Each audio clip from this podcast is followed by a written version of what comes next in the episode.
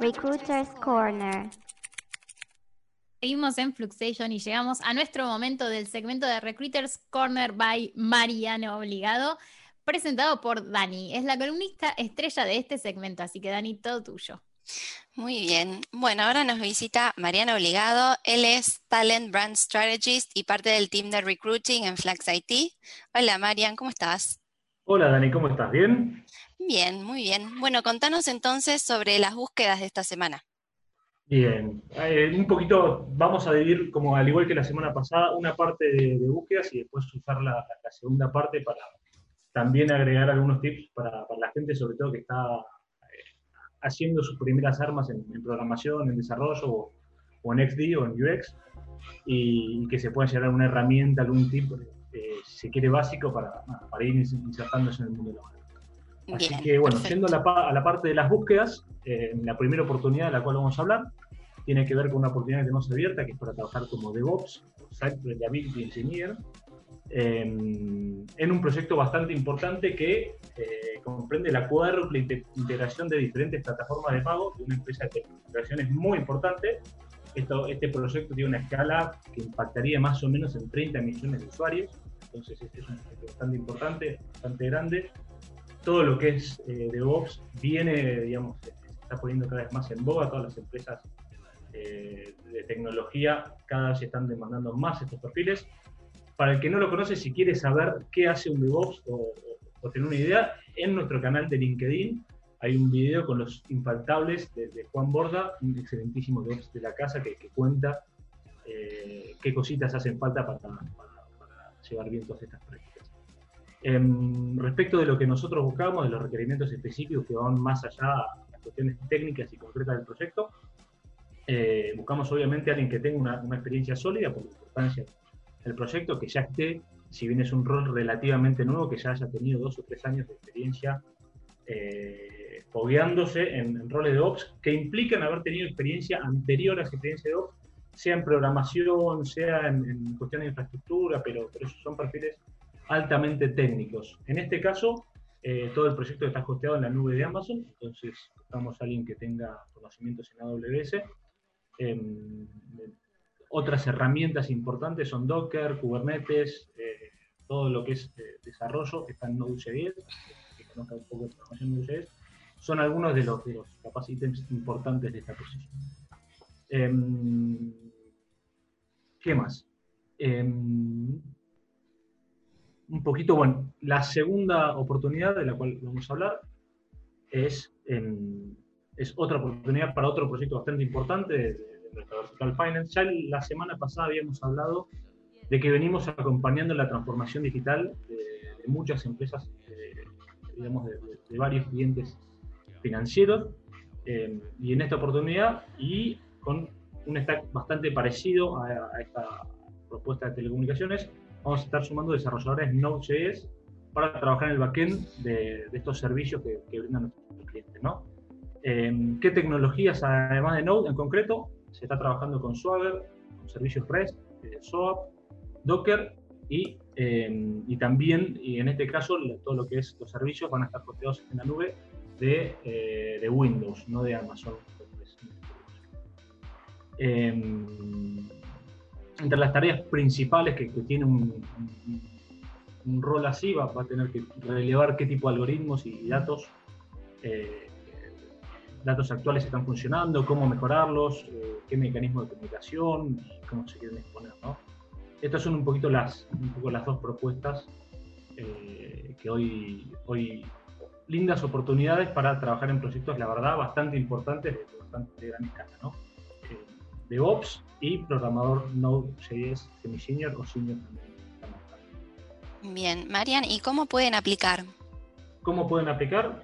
Primero, eh, capaz la vía más directa es contactándonos, nos pueden contactar a cualquiera del equipo por LinkedIn, los, reclutas que estamos llevando toda esta búsqueda somos yo, Mariano Obligado, está Naila Corteguera, Abigail Greenberg, Guadalupe Silveira y Víctor Díaz. El, lunes vamos a tener una nueva incorporación. Eh, que ya la presentaremos. Y mm, otro canal directo donde están el resto de todas las, posiciones que tenemos abiertas es Brizy, eh, que pueden acceder entrando en fluxit.breezy, que se escribe B larga R E E Z Y punto HR.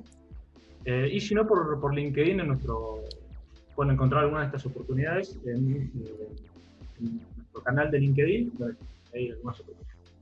Bien, buenísimo, Marian. Bien, y ahora nos traes algunos tips, ¿no? Para eh, arrancar en el mundo IT.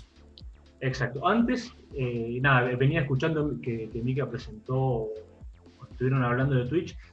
Eh, es, es para seguir, sobre todo para los que están en el mundo de desarrollo. Hay muchas, está habiendo muchas sesiones de live coding. Hay gente que, que- que así como los gamers comparten cómo juegan, está viendo muchos eh, influencers de desarrollo compartiendo soluciones de desarrollo en Twitch. Así que capaz que, que- que está bueno también para indagar y es un tip extra que, que vamos a, a traer hoy. Eh, no, no sé cuáles ni quiénes, pero, pero hay muy, tengo referencia de que hay buen, eh, buen- muy buen contenido de calidad para programadores.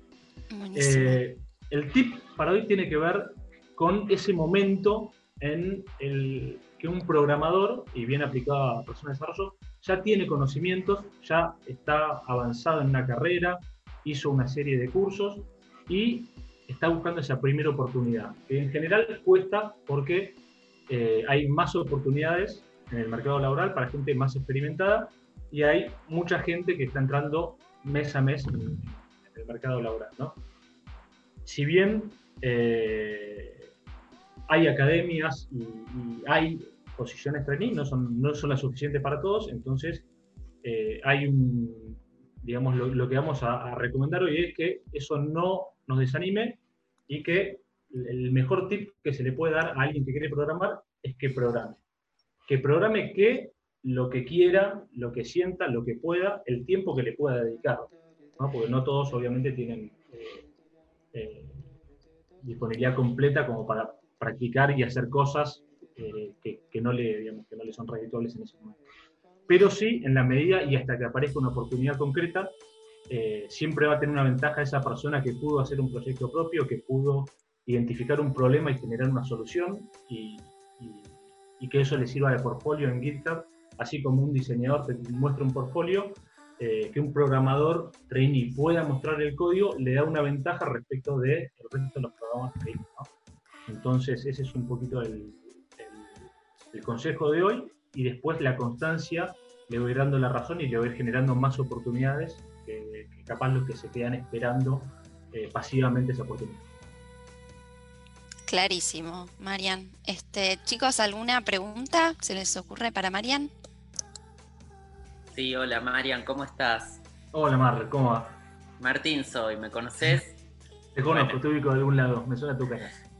Che, no, escúchame, te quiero hacer una pregunta eh, alrededor de esto. Nosotros, por ejemplo, ahora en el área estamos buscando un diseñador o diseñadora gráfica, estamos en proceso de, de entrevista y demás, y, y a nosotros nos interesa mucho, no solamente el portfolio significa, ¿no? Sea un portfolio técnico, un portfolio de diseño, significa eh, que se puede ver la factura de las cosas, pero por ejemplo en instancias de entrevista a nosotros nos interesa mucho también conocer el proceso de toma de decisiones, ¿no? Porque a veces el proceso en el que se toman las decisiones evidencian un mindset con el que la persona trabaja. Te hago una pregunta, porque yo no soy nada técnico. ¿Con developers pasa lo mismo? Sí, completamente, completamente, y eso, bueno, ahí es- se ve bien en las entrevistas técnicas en general están preparadas para ver cómo se piensa la solución más allá del resultado. No siempre el resultado es lo que importa, si bien obviamente es una, una parte importante, eh, se le da bastante, importante, bastante impor- importancia a, esto de ver cómo la persona resuelve eh, y, y cuánta, digamos, por eso va a dar el potencial y el nivel de autonomía que, que va, a ir, va a ir pudiendo adquirir esa persona, ¿no? Entonces, no siempre lo importante es el resultado, y por eso es importante esto que decía recién de empezar a, digamos, sea lo que sea, ponerse a programar, porque es en la medida que uno se encuentra con determinados problemas que va aprendiendo a no pisar, digamos, dos veces el mismo palito, por así decirlo. Entonces, es importante siempre hacer experiencia, siempre y cuando uno tenga bien claro eh, hacia dónde quiere ir, ¿no? Entonces, el que, el que ya sabe que quiere programar y si ya eligió una tecnología o, o si quiere dedicarse a frontend, backend o full stack, o, o el que ya pudo tomar una decisión, mientras más práctica tenga, más, más ventaja va a tener y más criterio va a ir formando. Excelente, gracias Marian. Bueno, Marian, te agradecemos por tu tiempo, por toda la info. Eh, ¿Querés mandar saludos a algún Fluxer?